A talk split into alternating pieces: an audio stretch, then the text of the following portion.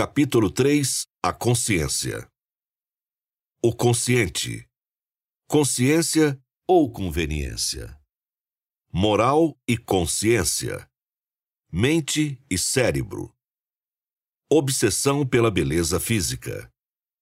Os mecanismos da psicologia e do psiquismo. 1. O consciente. Entre tantas confusões mentais e questionamentos que há no mundo moderno, é difícil compreender os desígnios de Deus e entender a importância do controle mental. Manter a mente apurada e perceber a influência do estado de consciência em vossas decisões é um passo muito importante para a vossa evolução. O consciente é o estado em que todos vós podeis realizar as mudanças necessárias para enfrentar uma encarnação de forma mais proveitosa e digna. O motor que move o consciente humano é a vontade. Por isso, o voluntarismo movimenta as ações e as reformas necessárias para o desenvolvimento e o progresso. Sem vontade, não há esforço, e tampouco atingiríeis vossos objetivos. As experiências introspectivas vos auxiliarão a desenvolver dois importantes aspectos em vossa existência: a sensação e o sentimento ambos interligados.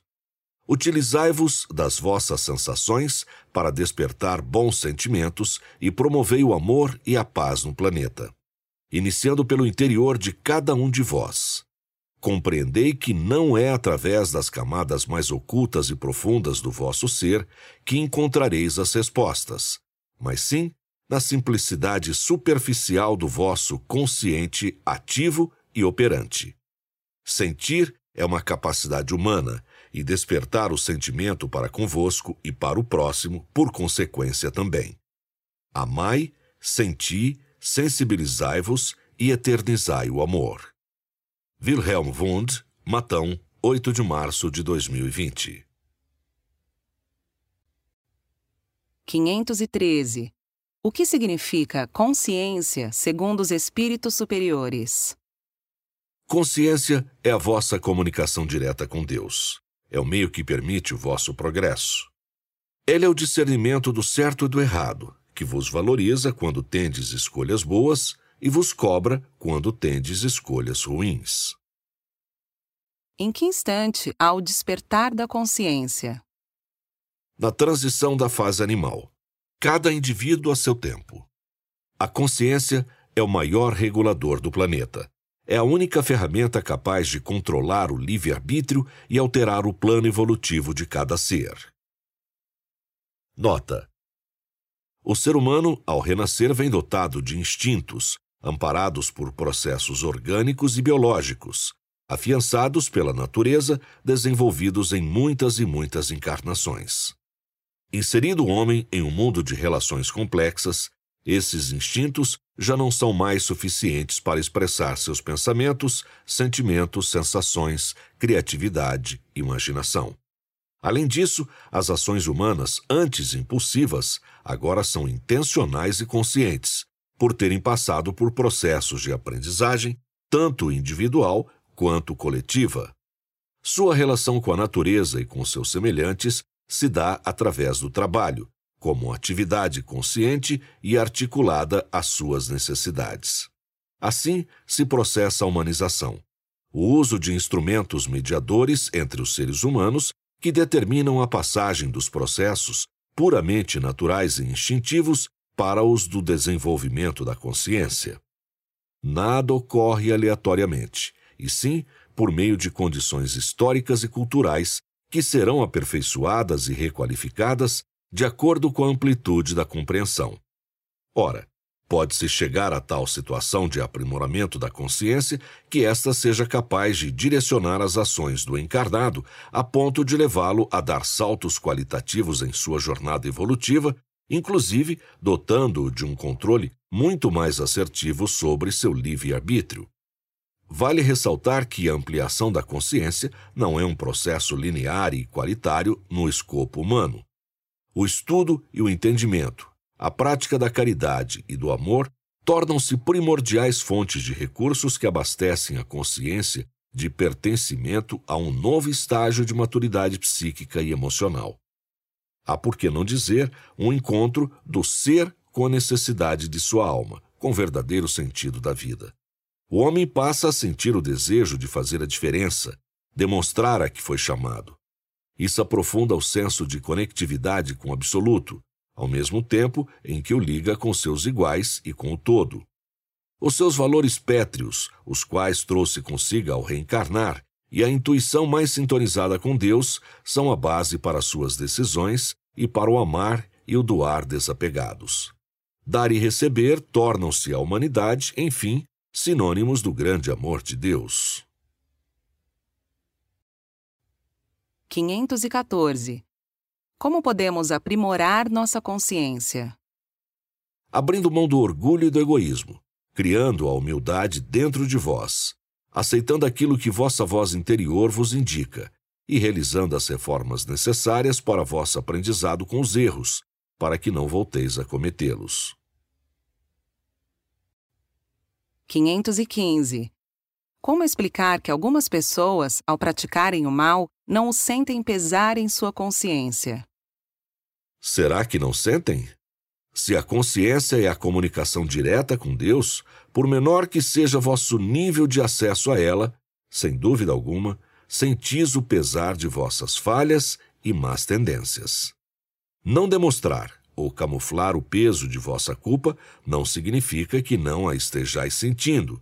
Por isso é que não existe espírito irrecuperável ou erro imperdoável. 516. A consciência é a maior parceira do arrependimento? Não. A consciência é a maior parceira da reparação.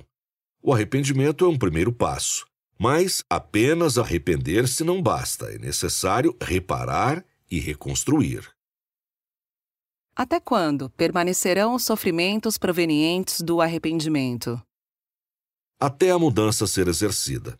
Afinal, Arrepender-se sem mudar é o mesmo que reconhecer uma falta e não fazer nada a respeito para evitá-la, inclusive na atual encarnação. Nota: O espírito permanece com a dor da consciência até realizar as mudanças necessárias e despertar o perdão, para poder prosseguir seu caminho.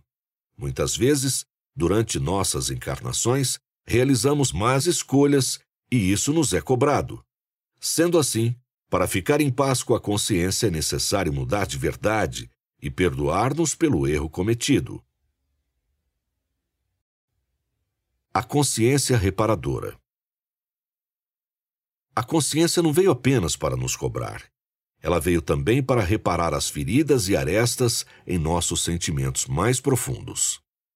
A boa prática e as reformas íntimas constantes permitir-nos-ão ter a paz de consciência necessária para seguir caminhando, mesmo após os erros e equívocos das mais diversas jornadas encarnatórias.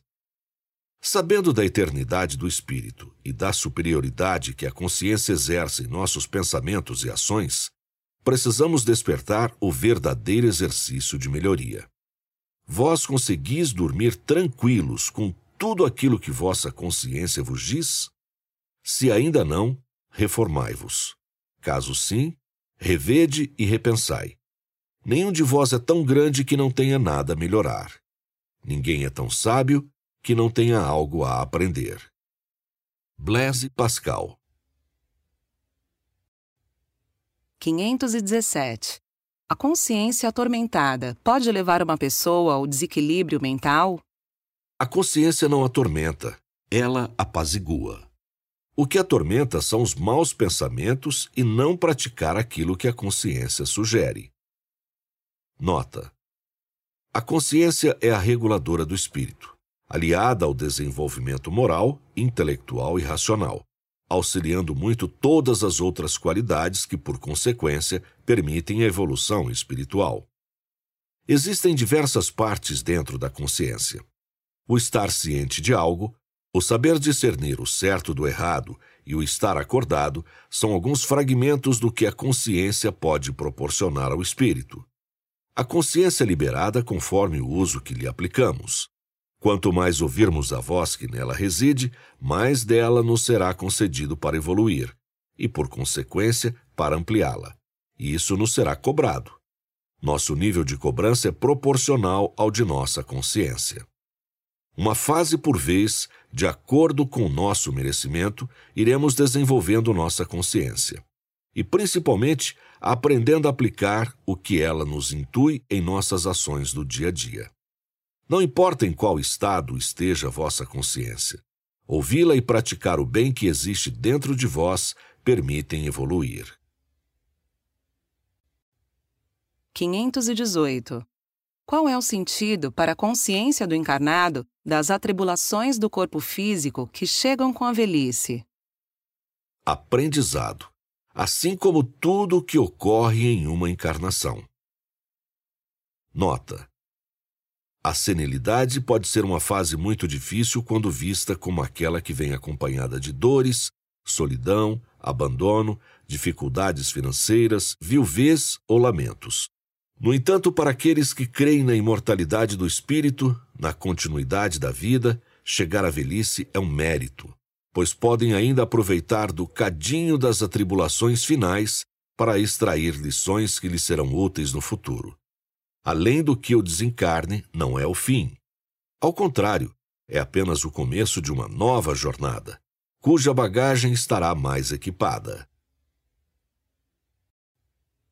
519.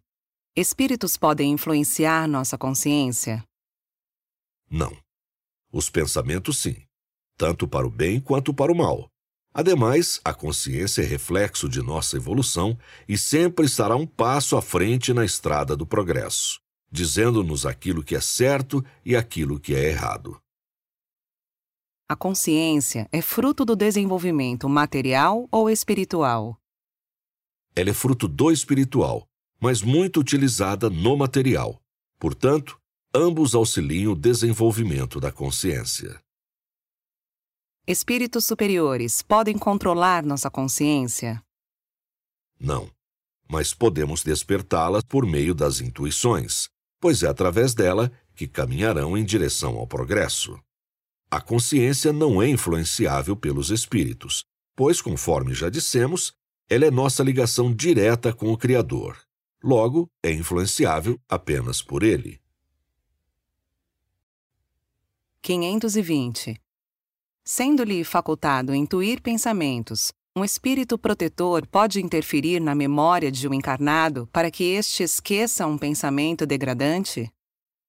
Esquecer até pode, se o encarnado assim quiser. Esse processo também dependerá do esforço e autoconhecimento do indivíduo. O pensamento pode ser esquecido temporariamente, porém, jamais é apagado. 521. Qual é a importância da consciência em mundos mais evoluídos? A importância é a mesma. Entretanto, a utilização é imensamente maior. 2. Consciência ou conveniência? Muitas religiões, e até mesmo a filosofia humana, sempre pregaram para que pudesseis ouvir vossa consciência. Muitos encarnados repetem esse lema de forma fervorosa e acentuada. Porém, existe uma grande diferença entre ouvi-la e ouvir vossa conveniência. Uma é muito diferente da outra, sendo de enorme importância diferenciá-las. Consciência é aquilo que vos orgulha e acalma o coração, dando-vos uma sensação de missão cumprida, ou é aquilo que vos cobra e, ainda que pela dor, vos ensina a seguir o caminho do bem. Conveniência é quando vós tentais convencer a vós mesmos de que algo é certo, quando nem sempre o é. Passou da hora de inverter os valores e dar ouvidos àquilo que verdadeiramente vos fará crescer a vossa consciência. A consciência é algo tão complexo e profundo que espírito algum pode ter-lhe acesso sendo ela vossa via de comunicação direta com Deus, garante-vos a não interferência em vosso livre-arbítrio. Por isso, ainda que tenhais más influências ou direcionamentos tortuosos, sempre tereis a condição de optar pelo caminho certo.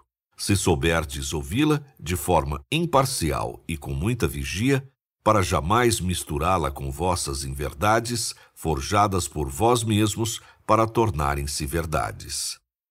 O desenvolvimento moral e intelectual é imprescindível para a base consciencial. Quanto mais evoluídos moral e intelectualmente, mais longe chegareis na imensidão de vossas consciências. Ela também é inalterada com o esquecimento. Portanto, segue a evolução de vosso espírito e não apenas de vossa matéria. O homem de bem deve utilizar-se de todos os meios possíveis para manter-se no caminho correto, vigiando seus passos e corrigindo a rota quando necessário. Nunca é tarde para aprender a consultar vossa consciência, buscando coerência para manter-vos em evolução. Ficai com Deus. Paulo de Tarso 3. Moral e consciência. 522. Qual é a diferença entre a moral e a consciência na visão dos espíritos? A moral é o que vós praticais, já a consciência é tudo o que deveríeis praticar. Nota: A moral manifesta-se segundo os valores que são vigentes em uma sociedade os quais diferenciam o certo do errado. Geralmente são valores atrelados às leis, normas de conduta, tradição e cultura, regendo uma espécie de acordo de convivência social. A consciência está relacionada à intimidade de cada indivíduo com seu próprio ser, demandando autoconhecimento. Todas as escolhas e atitudes individuais resultarão em consequências, e o que nos dá essa visão de sensatez é a consciência, geradora de ponderação e equilíbrio em relação aos comportamentos individuais e coletivos. 523. A consciência evolui proporcionalmente à moral? Um pouco mais. É necessário ter uma consciência evoluída para ser moralmente evoluído. Portanto, o desenvolvimento da consciência é que permite o aprimoramento moral, o qual acaba sendo um reflexo da prática da consciência que existe dentro de cada um. 524. Estamos em um processo de transformação moral? Sim. Como todo espírito, nós estamos, estivemos e sempre estaremos. A transformação moral é constante e interminável. Com exceção de Deus, não há nada tão bom que não possa ser melhorado. 4. Mente e cérebro. Espiritismo e psiquismo. Há inúmeras confusões que pairam no limite entre o espiritismo e o psiquismo. Então, é importante esclarecermos as diferenças. Nem tudo o que acontece conosco é de caráter espiritual do mesmo jeito que nem tudo é psíquico. Saber determinar o limite e as diferenças é importante para nosso autoconhecimento e consequente evolução. A maior parte da vida psíquica do indivíduo acontece em um lugar da mente sem acesso direto, o inconsciente. Nele habitam diversos pensamentos e estímulos reprimidos, que se disfarçam através dos sonhos e comportamentos neuróticos. Os sonhos são o caminho direto para nosso inconsciente. Se não fosse através deles, tais percepções não sairiam de lá. É claro que eles podem também ser um acesso e contato com o mundo espiritual. Não em todos os casos, apenas quando houver a necessidade ou a utilidade. O id corresponde às nossas pulsões e desejos inconscientes, que atuam em conjunto com nossas outras funções de forma geralmente conflituosa porque o ego, consciente realidade, sob os imperativos do superego, moral, e as exigências da realidade, avalia e controla os impulsos do id, fonte de energia psíquica, satisfazendo-os, adiando-os ou inibindo-os totalmente. Nesse momento, podeis atentar-vos ao poder do id. Por ser nossa fonte de energia psíquica, também é uma das áreas mais importantes a serem domadas e controladas, e que, por consequência, possui o maior potencial de exploração humana.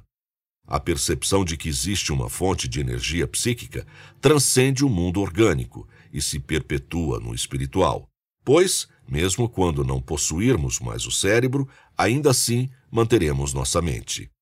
O nosso superego é formado a partir de nossa interação com nossos pais encarnados, dos quais assimilamos as ordens e proibições, criação.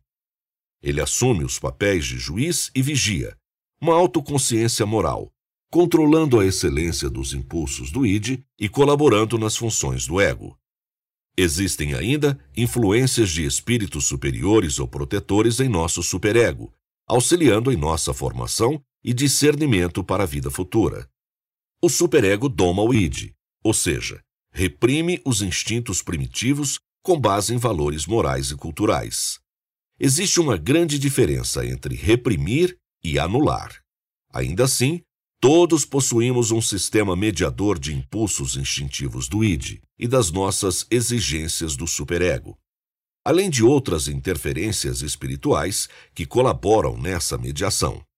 Claro que sempre dependente e ligada à vossa vibração energética. A pulsão situa-se na fronteira entre o psíquico e o somático. Ela representa de forma psíquica os estímulos que se originam no organismo e alcançam a mente. É diferente do instinto. Não é biologicamente pré-determinada e é insaciável, pois se relaciona com o desejo e não com a necessidade. Portanto, podemos concluir que, apesar de humana e natural, a pulsão possui alguns aspectos negativos para nosso desenvolvimento moral quando mal utilizada, pois ofuscamos a necessidade e focamos nos desejos. Apesar de ter características insaciáveis, com o tempo, desenvolvimento e evolução, a pulsão torna-se menos evidente. Sigmund Freud, Matão, 18 de novembro de 2019. 525. Cérebro e mente podem ser considerados a mesma coisa? Não. O cérebro é material, já a mente é psíquica. Existe alguma relação entre os dois? Sim, pois o materialismo do cérebro permite o desenvolvimento da mente enquanto estáis encarnados. Nota: O cérebro é orgânico, é através dele que existe o desenvolvimento mental. Portanto, é um instrumento muito importante. O psiquismo pertence ao espírito, mas utiliza-se do cérebro para seu desenvolvimento durante a vida material, assim como o encarnado se utiliza de seu corpo para cumprir suas provas e evoluir. 526. O pensamento é produzido pelo cérebro? Também, mas não apenas. Quando encarnados, utilizamos-nos do cérebro para gerar o pensamento. Já quando desencarnados, não é necessário. 527. Memória é uma capacidade do cérebro orgânico ou do espírito? Do espírito.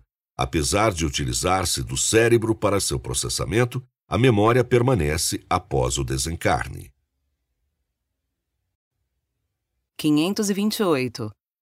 A teoria da memória holográfica de Carl Preben comprovaria cientificamente os ensinamentos doutrinários de que a memória está no espírito?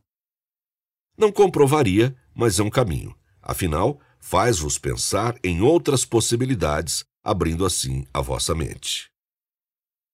Nota: Nessa teoria, Carl Preben menciona que todo o cérebro pode ser um instrumento na utilização da memória. Podemos perceber traços de comprovação ao nos depararmos com acidentes ou doenças em que os afetados, mesmo perdendo a área responsável pela memória em seu cérebro, conseguem resgatar ou preservar suas lembranças, utilizando-se de outras partes do cérebro. Assim sendo, seria racional a comparação com o espírito, que não se utiliza da matéria orgânica em questão para manter vivos suas memórias e pensamentos. Entretanto, só teremos essa comprovação após o desencarne. 529. De que maneira a ciência prova a existência da mente e do pensamento? Através dos seus feitos. Tudo o que fazeis ou criais é consequência da utilização da mente e do pensamento. Apesar disso, A ciência ainda não prova sua potencialidade, apenas a supõe. 530. O livre-arbítrio é resultado do pensamento? Sim, porém não diretamente.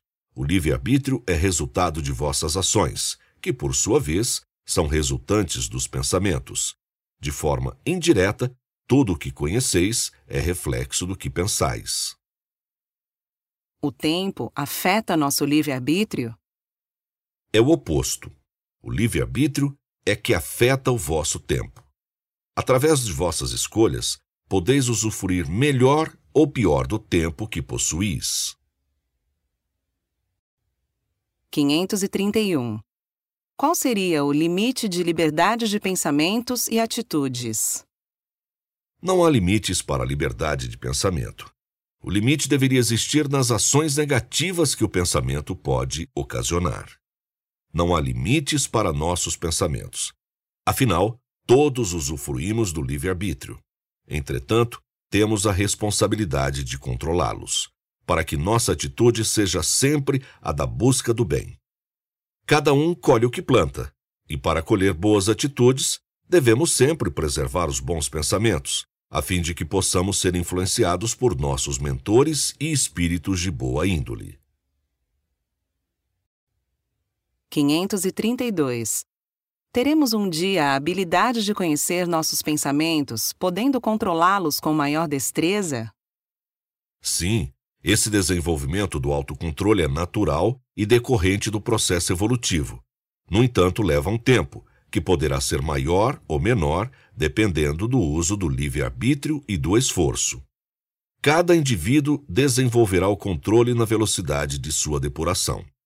Não seria dada a responsabilidade de controlar a mente aquele que ainda nem controla os próprios instintos. Controlar os pensamentos é uma tarefa que exige, além do autocontrole, um autoconhecimento muito aprimorado, sendo o caminho mais eficaz rumo à evolução.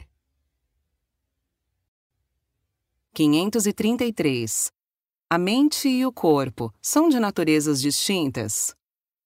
Sim, a mente é de natureza espiritual e o corpo, material. Ainda assim, independentemente de sua essência, são complementares e trabalham em conjunto. Portanto, o corpo depende da mente, mas a mente não depende do corpo. 534. O equilíbrio mental pode evitar doenças no corpo físico? Não só pode, como as evita. O equilíbrio é o primeiro passo para uma melhora na saúde. O equilíbrio mental sempre será o fator preponderante para a saúde física e mental integral. A vigia constante dos pensamentos, a busca na prece, a proteção e a inspiração dos bons espíritos e ser útil em trabalhos altruístas são exemplos de como, certamente, poderíeis evitar dores e sofrimentos futuros. 535. Ao controlarmos os pensamentos, as emoções também são controladas? Sim, controlar nesse caso é sinônimo de equilibrar ou dosar as emoções. É um hábito saudável, pois permitirá que vosso livre-arbítrio haja sobre vossas emoções, potencializando vossas utilidades. Podeis transbordar de amor pelo próximo, ter menos ressentimentos, perdoar com maior fervor enraivecer com menor frequência. 536. O exercício da meditação e do silêncio contemplativo podem colaborar no controle e melhoria de pensamentos? Sim, completamente. A meditação e o silêncio são ferramentas para olhar ao vosso interior, aumentando consideravelmente vossa percepção e autoconhecimento. Conhecer-vos a vós mesmos é o primeiro passo para o autocontrole. 537. De que maneira podemos educar nossa mente para suportar as dores físicas e morais? Através do controle dos pensamentos, podemos aprender a aceitar e resistir a essas dores de forma temporária. Ainda que elas voltem ou permaneçam, sempre servirão de aprendizado e evolução. A dor é por amor. Trata-se do exercício constante da resiliência. 538. 538. As ondas eletromagnéticas geradas pelos sistemas modernos de comunicação interferem no campo mental do encarnado? No campo cerebral, sim, e consequentemente por estar desencarnados no campo mental. Afinal, o cérebro é a ferramenta utilizada pela mente para gerir o corpo do encarnado. Como se dá esse processo? A interferência ocorre na sinapse, prejudicando os impulsos nervosos intracelulares. 5. Obsessão pela beleza física. 539. O que é considerado beleza na visão dos espíritos? Beleza são os atributos não perecíveis e atemporais que enriquecem o espírito. Ela manifesta-se de diversas formas, nas ações e intenções que levam à prática do amor próprio e do amor ao próximo. 540. O que a obsessão pelo corpo perfeito pode causar ao espírito? Todo excesso que prejudica a saúde física e mental é maléfico no processo evolutivo. O equilíbrio está em aceitar com gratidão aquilo que foi designado por Deus e em aprimorar os verdadeiros valores que conduzem à evolução. 541. Antes de reencarnar, o espírito pode fazer escolhas estéticas? Apenas se houver utilidade.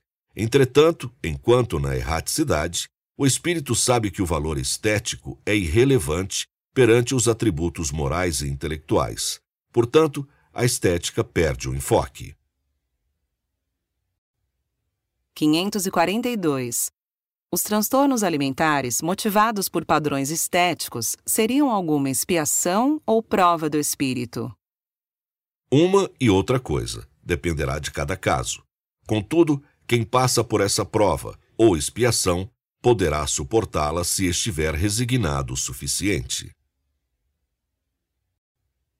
543.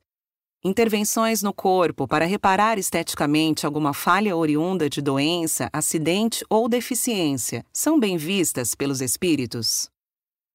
Possuís o direito de utilizar os avanços da medicina e da tecnologia para minimizar vossas provas ou expiações, melhorando assim vossa qualidade de vida física ou mental. Se existe a reparação disponível, não há por que não usufruir dela cabe submeter tal crivo à vossa consciência. 6. Os mecanismos da psicologia e do psiquismo. Desde o adquirir da consciência, o homem passa por um desenvolvimento psíquico intenso e gradativo, aliado à moral proporcional à sua época, o que faz a sociedade evoluir em sua forma de pensar e ampliar o campo de utilização psíquica na vida cotidiana. O desenvolvimento psíquico é aliado ao intelectual, pois o desenvolvimento do intelecto permite ao homem a busca do conhecimento necessário para o aprimoramento psíquico. No momento em que começa a entender a si mesmo, os seus instintos e o porquê de agir de determinada forma, ocasiona, por consequência, o progresso natural de seu esforço. Antes de mencionarmos as ligações entre a psicologia e o espiritismo, é importante que vós compreendais alguns aspectos basais da mente humana. A mente humana projeta acontecimentos do passado no presente. Alguns traumas sofridos na infância do indivíduo geram no subconsciente humano uma projeção que reflete nos dias atuais deste, impedindo bloqueando ou até mesmo interferindo de forma direta em algumas ações. Essas ações, que para todos seriam simples executar, tornam-se bloqueadas para aquele indivíduo que vivenciou o trauma, por exemplo.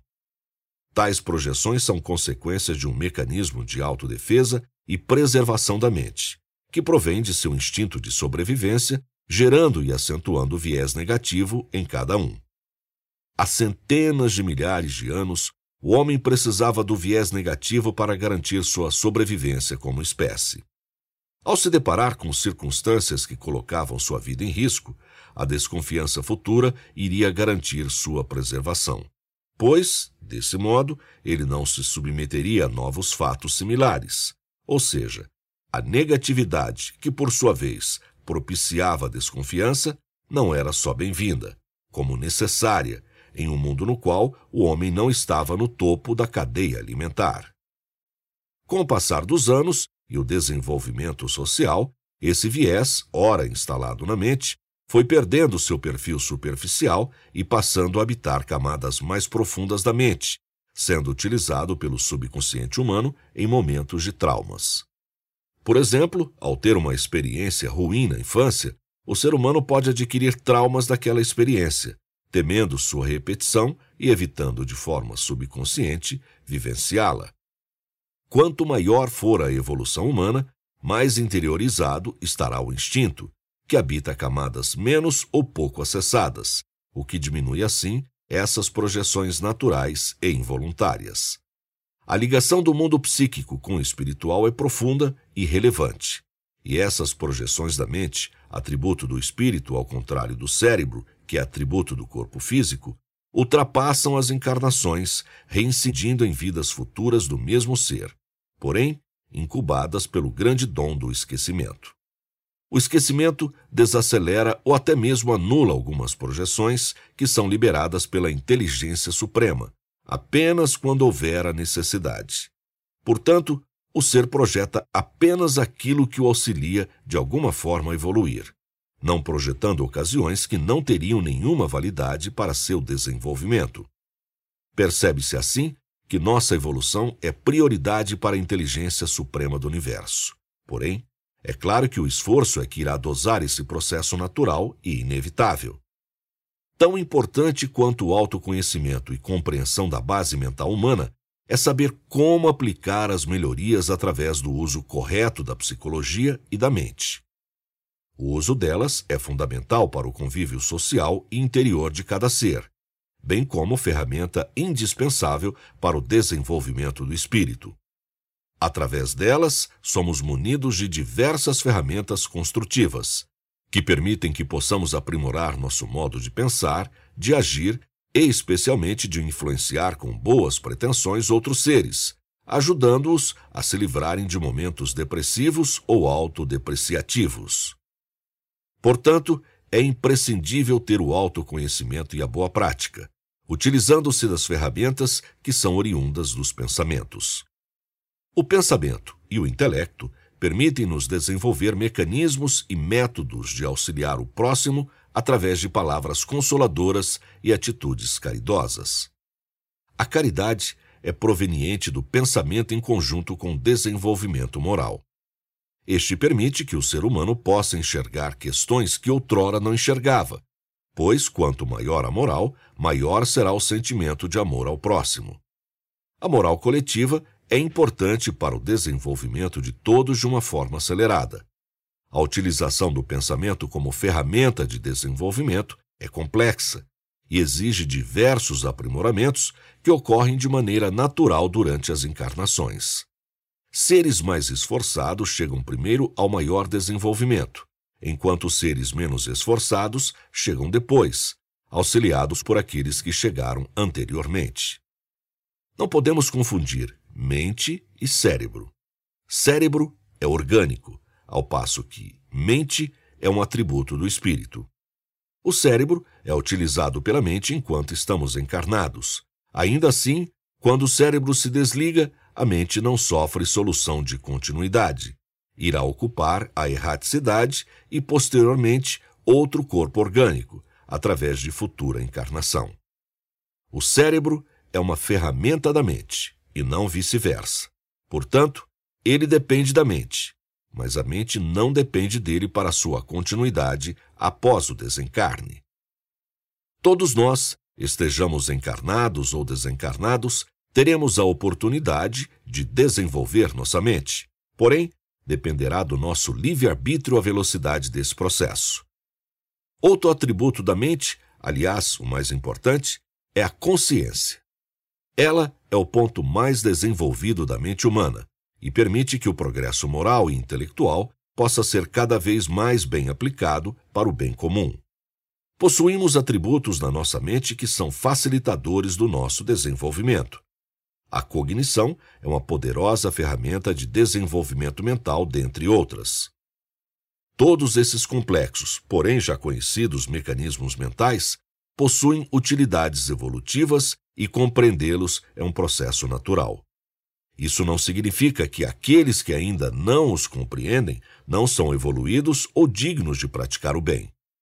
Todos nós, independentemente do estágio evolutivo, precisamos apenas de fé, amor e caridade para evoluir. Sigmund Freud, Matão, 8 de agosto de 2019. 544. Qual é o papel da psicologia na evolução humana? Fundamental. Sem estudar a mente, não evoluís.